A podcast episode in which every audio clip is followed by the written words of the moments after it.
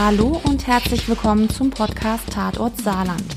In diesem Podcast besprechen wir die großen Kriminalfälle der vergangenen Jahrzehnte. Und zwar, wie es der Name schon verrät, aus dem Saarland und der Grenzregion. Das Saarland ist zwar klein, aber hier passieren spektakuläre Dinge. Fälle, die auch Gesamtdeutschland bewegen. Mein Name ist Sarah Umler, ich bin Vize-Digitalchefin der Saarbrücker Zeitung und mir gegenüber sitzt Investigativreporter Michael Jungmann. Hallo auch von mir. Für mich ist das hier nach 45 Jahren in dem Job eine Premiere. Ich kann versprechen, dass wir über einen spannenden Kriminalfall reden werden. Heute geht es um einen Fall aus dem Nordsaarland. Ich will mit einer Schlagzeile beginnen, die über einem Artikel von dir, Michael, damals in der Zeitung stand. Und die die Geschichte wohl wirklich perfekt zusammenfasst. Da steht 683 Tage unschuldig hinter Gittern. Diese Überschrift weckt definitiv Neugier. Was? Warum saß da jemand unschuldig im Gefängnis? Und andererseits macht die Schlagzeile auch den eigentlichen Skandal dahinter klar. Da saß jemand unschuldig im Gefängnis, verurteilt, obwohl er nichts Strafbares getan hat. In dieser Folge geht es um einen Mann, der fast zwei Jahre lang unschuldig hinter Gittern saß, dem Polizei, Staatsanwaltschaft, Gutachterin und das Gericht nicht glaubten. Es geht um Norbert Kuss aus dem Marpinger Ortsteil Alsweiler. Kuss kämpfte jahrelang gegen Falschaussagen seiner damaligen Pflegetochter. Diese beschuldigte ihn des sexuellen Missbrauchs. Es kommt zur Anzeige, zum Prozess, zur Verurteilung. Dabei hat Kuss nie aufgegeben und hat immer wieder um Gerechtigkeit gekämpft. Michael. Der Fall Norbert Kuss machte damals bundesweit Schlagzeilen. Die Saarbrücker Zeitung berichtete 2013 exklusiv als erstes Medium darüber. Kannst du unseren Zuhörerinnen und Zuhörern erzählen, wie du damals auf diesen Fall aufmerksam wurdest? Das ist eine gute Frage. Eigentlich müsste ich jetzt antworten, die nächste Frage bitte. Denn wer mich wo, wann und wie auf eine spannende Geschichte hingewiesen hat, dazu sage ich in aller Regel nichts, weil es grundsätzlich oberstes Gebot ist, Informanten zu schützen. In diesem Fall kann und darf ich aber darüber reden, weil mein Hinweisgeber hat nach Rücksprache zugestimmt. Ich war als Chefreporter der Saarbrücker Zeitung immer wieder in den Fluren und Verhandlungssälen der saarländischen Justiz, in den saarländischen Gerichten unterwegs. Da trifft man den einen oder anderen und baut sich ein eigenes Netzwerk auf. Konkret wurde die langwierige Recherche zum Schicksal des Arpinger Familienvaters Norbert Kuss nach einem Gespräch mit dessen Strafverteidiger Dr. Jens Schmidt. Die Saarbrücker Zeitung hat dann Ende November 2013 den Justizskandal erstmals öffentlich gemacht. Dem vorausgegangen waren selbstverständlich zahlreiche Recherchegespräche und intensives Aktenstudium. War denn Norbert Kuss direkt bereit, darüber zu sprechen, über diesen Fall? Nachdem wir uns persönlich kennengelernt haben und wir intensiv und lange geredet haben, auch mit seiner Ehefrau Rita, war er bereit und wir haben nicht Stunden, fast Tage über den Fall gesprochen. Norbert Kuss ist auch heute immer noch bereit, über den Fall zu sprechen. Ich habe auch vor unserer Aufnahme mit ihm gesprochen. Er nimmt da wirklich kein Blatt vor den Mund, schildert detailliert, was damals passierte. Michael, du kennst ihn schon einige Jahre, hast ihn immer wieder getroffen. Was ist das denn für ein Mann? Ja, Norbert Kuss wird bald 80 Jahre alt. Der grauhaarige Mann mit Vollbart und tiefen Falten auf der Stirn. Er war technischer Beamter bei der Bundeswehr. Er arbeitete im Heeresinstandsetzungswerk in St. Wendel. Norbert Kuss machte auf mich immer einen grundsoliden, ehrlichen Eindruck. Ein Mann, der mit beiden Füßen fest auf dem Boden steht und Rückgrat hat. Er ist gläubig, engagiert sich in der Pfarrgemeinde in seinem Heimatort Alsweiler Hilfsbereitschaft zeichnet ihn aus und er gilt als sehr tierlieb. Norbert Kuss war, so erzählte er mir, Langstreckenläufer. Die Ausdauer und die Disziplin, die er so trainierte, half ihm mit Sicherheit den unglaublichen Prozessmarathon, der über fast zwei Jahrzehnte ging, durchzustehen. Aber auch der Rückhalt aus seiner Familie, seiner, seiner Ehefrau Rita, Den Söhnen sowie von Freunden, Bekannten und Nachbarn halfen ihm enorm. Seine Familie stand wiederholt vor dem Ruin, weil der Vater unschuldig im Knast saß. Freunde und Bekannte engagierten sich, auch finanziell. Um den Fall genau zu verstehen, fangen wir aber mal ganz von vorne an, und zwar im Jahr 2001, als es noch gar keine Klage gab. Norbert Kuss und seine Ehefrau Rita leben in einem Eigenheim im Marpinger Ortsteil Alzweiler. Sie haben einen Adoptivsohn und einen Pflegesohn großgezogen. Sie nahmen nach Kontakten mit dem Jugendamt im Juli 2001 noch ein damals zwölfjähriges Mädchen in Pflege nennen wir das Mädchen Susi. Sie kam aus einem Heim, galt als lernbehindertes Kind und fiel auch gelegentlich wegen ihres aggressiven Verhaltens auf. Später berichteten ihre Pflegeeltern von einem sehr sexualisierten und provokanten Verhalten. Fast jeden Tag standen die Pflegeeltern wegen Susi mit dem Jugendamt, mit Psychiatern und mit weiteren Beratern im Kontakt. Knapp eineinhalb Jahre nach dem Einzug bei der Familie Kuss haut Susi aus der Schule ab. Ihr leiblicher Vater wollte bei den Behörden durchsetzen, dass sie wieder bei ihm lebt. Genau, du hast ja schon das sehr sexualisierte und provokante Verhalten beschrieben bzw. es genannt. Ich habe Kuss auch darauf angesprochen, was er denn damit gemeint hat. Er hat einige Vorfälle geschildert und zwar so. Die wurde handgreiflich, die hat meine Frau angegriffen, angefasst, an die Brust gegriffen. Da kam einiges auch erst nachher raus. Ne? Also bei mir hat sie das auch gemacht, ne? auch bei meiner Schwägerin und so. Das ist im Schwimmbad passiert in Tolai. Äh, ich bin geschwommen, ich war ein bisschen schneller als sie, stehe am Rand, sie kommt an, geht mir mit dem Knie in den Schritt. Da sagt die, du hast den Stracker. Das waren immer so diese Auffälligkeiten. Äh, oder wir hatten im Garten da haben wir großer Johannisbeerstrauch gehabt. Hinten dran war noch ein Hühnerstall. Wir haben also dort Johannisbeere gepflückt, völlig verdeckt. Da sagt, ich muss pipi. Also sagte ich, du hast den Schlüssel hier rein. Äh, nee, ich mache hier. Du machst das nicht hier. Hier holt er den Schlüssel und gehe rein. Dann muss ich nicht. Das waren immer so diese komischen Dinge. Auch du kennst diese Geschichten, Michael. Wann eskalierte denn die Situation zwischen der Familie Kuss und dem Pflegekind endgültig? Nachdem das kräftige Mädchen damals seiner Pflegemutter Gewalt angedroht hatte, kam es zum Streit mit dem Pflegevater Norbert Kuss. Die Situation eskalierte, als Susi in Anwesenheit eines Handwerkers ihrem Pflegevater in den Schritt griff. Kuss kündigte ihr daraufhin an, dass sie am nächsten Tag die Familie wieder verlassen müsse. Susi drohte dann, ich werde dann der Rita sagen, du hättest bei mir gefummelt. Norbert Kuss informierte seine Frau. Am 13. Dezember 2002 trennten sich die Wege von Pflegetochter Susi und Pflegefamilie Kuss. Doch damit endet ja die Geschichte nicht, sonst würden wir heute nicht darüber sprechen. Plötzlich spielt auch der Vater der Pflegetochter wieder eine Rolle. Was passiert denn jetzt? Damit fing die Geschichte eigentlich erst an.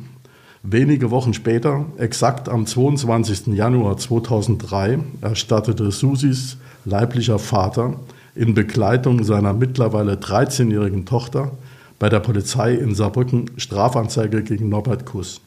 Die Vorwürfe? Der Ex-Pflegevater soll die ihm schutzbefohlene Susi wiederholt im Intimbereich berührt haben, das Kind also sexuell missbraucht haben. Norbert Kuss beteuerte nachdrücklich seine Unschuld. Er geriet dennoch in die Mühlen der Polizei, Staatsanwaltschaft, Gutachterin und Gerichte. Nur seine Familie, Freunde und Nachbarn, mit denen er frank und frei über die Vorwürfe sprach, glaubten ihm. Die Staatsanwaltschaft erhob Anklage. Eine Strafkammer am Landgericht Saarbrücken fällte im Mai 2004 nach nur drei Verhandlungstagen ihr folgenschweres Urteil drei Jahre Haft wegen sexuellen Missbrauchs von Kindern in Tateinheit mit sexuellem Missbrauch von Schutzbefohlenen. Die Staatsanwältin hatte damals sogar dreieinhalb Jahre Gefängnis beantragt. Die Richter vertrauten einer Gutachterin, die Susis Aussage als Zitat mit hoher Wahrscheinlichkeit, Zitat Ende, glaubhaft einstufte. Eine Fehleinschätzung mit ganz fatalen Konsequenzen. Doch eigentlich hatte Norbert Kuss ja ein Angebot, dass er gar nicht ins Gefängnis hätte gehen müssen, oder? Wir reden über das Angebot zu einem Deal. Das ist richtig. So wurde es mir von mehreren Seiten berichtet.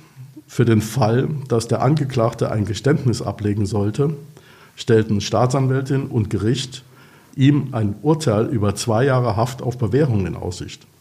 Strafjuristen sprechen in solchen Fällen von einer Verständigung im Strafprozess. Die Prozessbeteiligten sparen dann Zeit und Kosten. Der Angeklagte bekommt im Gegenzug einen Strafrabatt. Ein Geständnis kam für Kuss aber überhaupt nicht in Frage. Er blieb standhaft und bekräftigte immer wieder seine Unschuld. Norbert Kuss vertraute damals auf den Rechtsstaat. Das Urteil wurde aber rechtskräftig. Die Revision und eine Verfassungsbeschwerde sowie zwei Wiederaufnahmeanträge scheiterten. In einem Interview im August 2014 sagte Kuss, wäre ich allein gewesen, hätte ich sicher aufgegeben. Kannst du sagen, wie die Situation für Familie und Freunde war? Gab es Freundschaften, die nach dem Urteil bröckelten? Freundschaften, die bröckelten, sind mir nicht bekannt. In der Familie und bei Freunden gab es meines Wissens keinerlei Zweifel an der Unschuld von Norbert Kuss. Sein soziales und familiäres Umfeld waren sein stabiler Rückhalt. Dies wurde auch deutlich, als der Familie finanziell das Wasser bis zum Hals stand. Kuss war wegen des Urteils nach 46 Jahren zwangsweise aus dem Beamtenverhältnis entfernt worden. Die Familie stand vor dem Ruin. Seine Frau erzählte mir damals, wir hatten zeitweise das Brot nicht mehr über Nacht daheim. Das Eigenheim in Alsweiler stand mehrfach vor der Zwangsversteigerung. Freunde und Bekannte halfen in der Not. Es kam aber noch viel schlimmer. Am 2. Januar 2006 musste sich Norbert Kuss morgens an der Pforte der Justizvollzugsanstalt auf der Saarbrücker Laarsflur zum Haftantritt melden. Die Knasttüren schlossen sich für 683 Tage und Nächte hinter ihm. Mir hat Norbert Kuss nochmal erzählt, wie viel Geld er von Freunden und Familien damals geliehen bekommen hat für diverse Anwälte und Gutachten. Und trotzdem, wie du ja gerade gesagt hast, sitzt Kuss 683 Tage unschuldig im Gefängnis. Das nagt an der Substanz. Wie war das für Kuss? Davon ist zweifellos auszugehen. Zumal er wusste, dass die Existenz seiner Familie, die zeitweise von Hartz IV leben musste, vor dem Ruin stand. Und im Knast herrschen eigene Gesetze. In der Hierarchie unter den Häftlingen stehen Gefangene, die wegen Kindesmissbrauchs verurteilt sind, ganz, ganz unten. Norbert Kuss berichtete mir von Erpressungsversuchen und langen schlaflosen Nächten. Er sagte mir, ich hatte Angst, die durfte ich aber nicht zeigen es wusste keiner, wie schwach oder stark ich bin. Vor allem der psychische Druck war für Kuss enorm, das hast du ja auch gerade gesagt. Und das hat er mir jetzt kürzlich im Gespräch nochmal geschildert, etwa einen Fall konkreter. Und da steht einer am Fenster, der auch bei uns im Haus 2 gelegen hat, ich habe ihn auch namentlich gekannt, steht am Fenster und singt, äh, Kinder ficken, das ist schön, alle Kinder haben's gern. Ja, und dann habe ich nicht reagiert und bin halt um meine Runde weitergedreht. Und da kommt ein Holzklotz geflogen, so 20 Zentimeter lang, 10 mal 10 etwa, noch eine schwere Metallschraube drin und mir haarscharf am Kopf vorbei. Für Kuss war die Situation oft aussichtslos, hat er mir gesagt. Und trotzdem lohnt sich das Durchhalten von ihm und seiner Frau dann endlich. Was passiert denn da? Hinter Gittern wurde ihm die Klage von Susi zugestellt. Seine Ex-Pflegetochter forderte damals 25.000 Euro Schmerzensgeld. Der damals Inhaftierte konnte aber nicht ahnen, dass genau diese Klage die Wende in seinen Fall bringen sollte. Das Zivilgericht wies diese Klage als unbegründet ab. Im Gegensatz zu ihren Kollegen von der Strafkammer am Landgericht waren die Richter jetzt nicht mehr mit der erforderlichen Gewissheit davon überzeugt, dass Kuss das Mädchen missbraucht hatte. In der Entscheidung stand wörtlich, das erkennende Gericht vermag sich den Feststellungen des Strafurteils nicht anzuschließen. Ein erster Teilerfolg für Norbert Kuss, den damaligen Häftling. Die Ex-Pflegetochter ging aber in Berufung vor das Oberlandesgericht. Während ihr Mann im Gefängnis immer wieder seine Unschuld beteuerte, schritt derweil Rita Kuss mit Anwalt Schmidt zur Tat. Die Frau kratzte ihr letztes Geld zusammen und beauftragte im Vorfeld eines geplanten dritten Wiederaufnahmeverfahrens einen promovierten Diplompsychologen mit einer fundierten Analyse des Gutachtens der Sachverständigen von dem Homburger Institut für gerichtliche Psychologie und Psychiatrie, also jener Spezialistin, deren Votum Kuss letztlich hinter Gitter gebracht hatte, weil sie die Aussagen der Pflegetochter als glaubhaft eingeschätzt hatte. Der Privatgutachter listete dann Dutzende handwerkliche und sachliche Fehler sowie methodische Mängel und Fehleinschätzungen dieser angeblichen Expertin auf. Er meldete auch ausdrücklich Anlass zu Zweifeln an der Kompetenz der Sachverständigen, die das Gericht damals beauftragt hatte, an. Nachdem Kuss Ende 2007 dann aus der Haft entlassen wird, startet der Prozessmarathon. Wie lief das denn ab? Mitte November 2007 kam Norbert Kuss nach über 22 Monaten Haft, exakt nach 683 Tagen, vorzeitig auf Bewährung auf freien Fuß. Im Juli 2009 verhandelte der Zivilsenat des Oberlandesgerichts Saarbrücken wegen der vom Landgericht abgelehnten Schmerzensgeldforderung von Susi, der Ex-Pflegetochter. Die Richter beschlossen, ein neues Glaubwürdigkeitsgutachten über Susis Aussagen einzuholen. Professor Eberhard Schulz, Direktor der Freiburger Uniklinik für Psychiatrie, wurde eingeschaltet.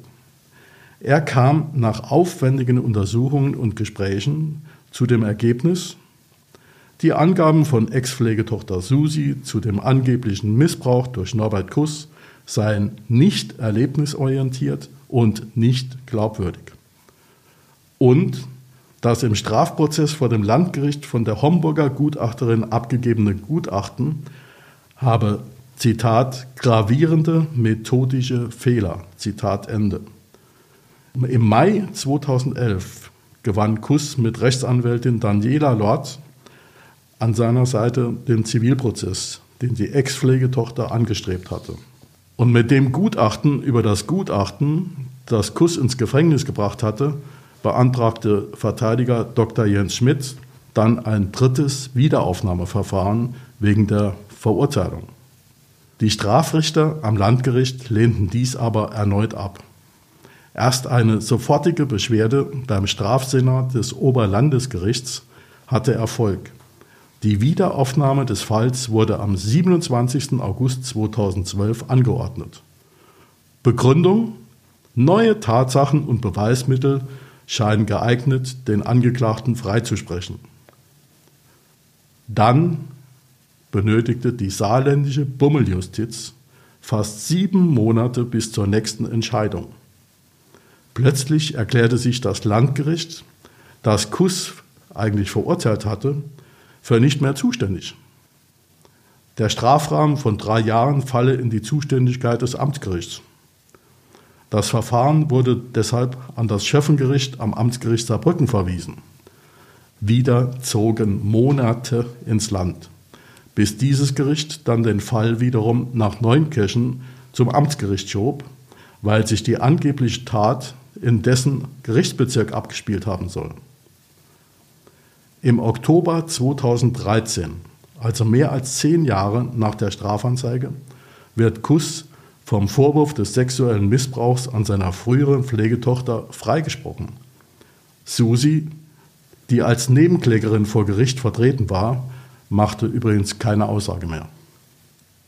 Das klingt nach chaotischen Verfahren. Wieso zog sich das Verfahren denn so? Und gab es überhaupt dann Konsequenzen für die Justiz? Du hast immer wieder von Bummelei gesprochen. Das Verfahren zog sich Art 1, weil die Justiz wirklich gebummelt hat, extrem. Und im Strafverfahren, man höre und staune, waren sogar mal die Akten längere Zeit verschwunden, spurlos weg. Später stellt sich heraus, dass diese bei der Staatsanwaltschaft falsch abgelegt waren, in eine falsch beschriftete Archivbox gewandert waren. Nur durch Zufall wurden sie wieder entdeckt. Eine Sachbearbeiterin hatte meinen Bericht in der Saarbrücker Zeitung über die Aktensuche gelesen und erinnerte sich. Da tauchten sie wieder auf, die Akten. Kurios. Du hast nach Konsequenzen gefragt. Ja. Eine Konsequenz für die Justiz und den für sie haftenden Steuerzahler war, dass Norbert Kuss Haftentschädigung erhielt. Bescheidene 25 Euro pro Tag erlittener Haft. Unter dem Strich also 17.075 Euro. Zudem musste der Steuerzahler für die Folgen des Fehlurteils mehr als 20.000 Euro aus der Gerichtskasse überweisen für Fahrtkosten und Anwaltsgebühren. Und eine weitere Konsequenz. Die damalige Justizministerin und heutige Regierungschefin Anke Rehlinger hat sich nach der öffentlichen Debatte über diesen Skandal ausdrücklich bei dem Justizopfer Norbert Kuss entschuldigt. Sie besuchte die Familie Ende 2013 in Marpingen und bedauerte ausdrücklich die Pleiten und Pannen der Strafjustiz, die Norbert Kuss in den Knast brachten. Nach Auffassung des Gerichts ist Norbert Kuss also jetzt unschuldig, ähm, doch damit war der Fall ja noch nicht abgeschlossen. Wie ging es denn dann weiter? Korrekt, es ging in die nächste Runde. Kuss wollte die Homburger Gutachterin, deren Votum ihn ja letztlich 2004 hinter Gitter gebracht hatte, persönlich zur Rechenschaft ziehen. Zehn Jahre nach der Verurteilung, Ende Oktober 2014, verhandelte das Landgericht Saarbrücken die Klage auf Schmerzensgeld gegen die Gerichtspsychiaterin. Das Landgericht urteilte, die Gutachterin müsse 50.000 Euro zahlen. Dagegen ging sie in Berufung, zog vor das Oberlandesgericht. Dort wurde eine neue, umfangreiche Beweisaufnahme angeordnet. Ein renommierter Gutachter, Professor Max Steller von der Charité in Berlin, bestätigte, unentschuldbare methodische Defizite in dem Gutachten, das zur Verurteilung geführt hatte. Das Urteil des OLG-Senats bringt im November 2017 späte Genugtuung für das Justizopfer. Nicht 50.000 Euro, wie das Landgericht geurteilt hatte, sondern 60.000 Euro Schmerzensgeld plus 5% Zinsen und Ersatz des nachgewiesenen Schadens. Revision wurde damals ausdrücklich nicht zugelassen. Der Bundesgerichtshof in Karlsruhe hatte dennoch das allerletzte Wort, wies nämlich eine Nichtzulassungsbeschwerde der Gutachterin schlichtweg ab. Das war im September 2018.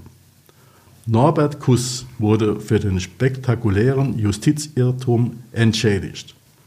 Nur zur Erinnerung. Das Fehlurteil auf Basis des Gutachtens fiel im Mai 2004. Also man kann wirklich von einem Prozessmarathon sprechen. Im Gespräch hat mir Kuss vergangenes Jahr jetzt erzählt, dass es ihm immer noch nicht gut geht, auch nach so vielen Jahren nicht. Er hat das Ganze in etwa so umschrieben. Also organisch, körperlich geht es mir so gut, aber es ist einfach diese psychische Belastung, äh, die verschwindet nicht. Und äh, es hat auch ein äh, Psychologe damals im Rundfunk gesagt, der Herr Kuss muss nicht meinen, dass es mit zunehmendem Alter besser wird. Er soll froh sein, wenn es sich nicht verschlimmert. Und ich muss sagen, der Mann hat recht. Es sind einfach diese Belastungen, das geht, wie meine Psychologin gesagt hat, nie aus ihrem Kopf raus. Es ist ein Bestandteil ihres Lebens. Und das stimmt auch. Die äh, Schlafstörungen sind da. Es ist also ganz selten, dass ich mal eine Nacht durchschlafen kann. Ich äh, werde dann wach, ich habe irgendwas geträumt. Das muss nicht immer irgendwas äh, direkt schwerwiegend Negatives gewesen sein, aber häufig kommt es auch vor, ich wäre wach und der Körper zittert. Und das beruhigt sich dann allerdings in kürzester Zeit. Wenn ich dann aufstehe, gehe zum Beispiel auf die Toilette. Nur äh, ich schlafe hinterher einfach nicht mehr ein. Ne? Das ist dann das Problem. Äh, weiterer Punkt ist halt äh, der Tinnitus, den ich damals bekam. Und das hat sich derart verschlimmert, dass ich jetzt in diesem Jahr auch äh, Hörgerät bekam. Man hat festgestellt, die Hörleistung ist noch 40 Prozent. Wenn ich heute die Hörgeräte ausziehe, äh, dann meine ich, ich hätte wie früher äh, im, bei uns im Betrieb zu Zeiten, als ich hin und wieder Panzer gefahren habe, der Gehörschutz an. So schlecht höre ich mittlerweile. Es gibt keinen Tag, an dem ich nicht dran denke. Gibt es nicht. Und man komme auch immer noch mal drauf, man redet drüber. Ne? Auch manche meinen, dann schließ doch mal ab. Nee, das kann ich nicht. Ne? Das geht einfach nicht. Man kann doch nicht einfach sagen, äh, so, da macht man jetzt eine Wand und dann ist Schluss. Das, das gibt's nicht. Der Fall Norbert Kuss, ein erschreckender Fall eines Justizirrtums. Danke, Michael, dass du diese Geschichte mit uns geteilt hast. Gerne doch. Falls Sie, liebe Zuhörerinnen und Zuhörer, noch mehr über diesen Justizskandal lesen möchten, dann schauen Sie auf unserer Homepage vorbei. Dort haben wir noch mal ein aktuelles Stück mit und über Norbert Kuss. Er hat uns beschrieben, wie seine Zeit im Gefängnis war, was er erlebte und wie psychisch belastend all das war und immer noch ist. Und auch eine Chronologie zum Fall gibt es dort für Sie. Der Podcast Tatort Saarland erscheint nun ab sofort im Zwei-Wochen-Rhythmus und wenn Sie, liebe Zuhörerinnen und Zuhörer, einen Themenvorschlag für uns haben, einen Fall, den wir definitiv hier mal behandeln sollten, dann schreiben Sie uns. Unsere E-Mail-Adresse finden Sie in den Show Notes. Bis dahin, tschüss. Sie wollen wissen, was in Ihrer Region passiert? Entdecken Sie das SZ Plus Angebot auf www.saarbrücker-zeitung.de.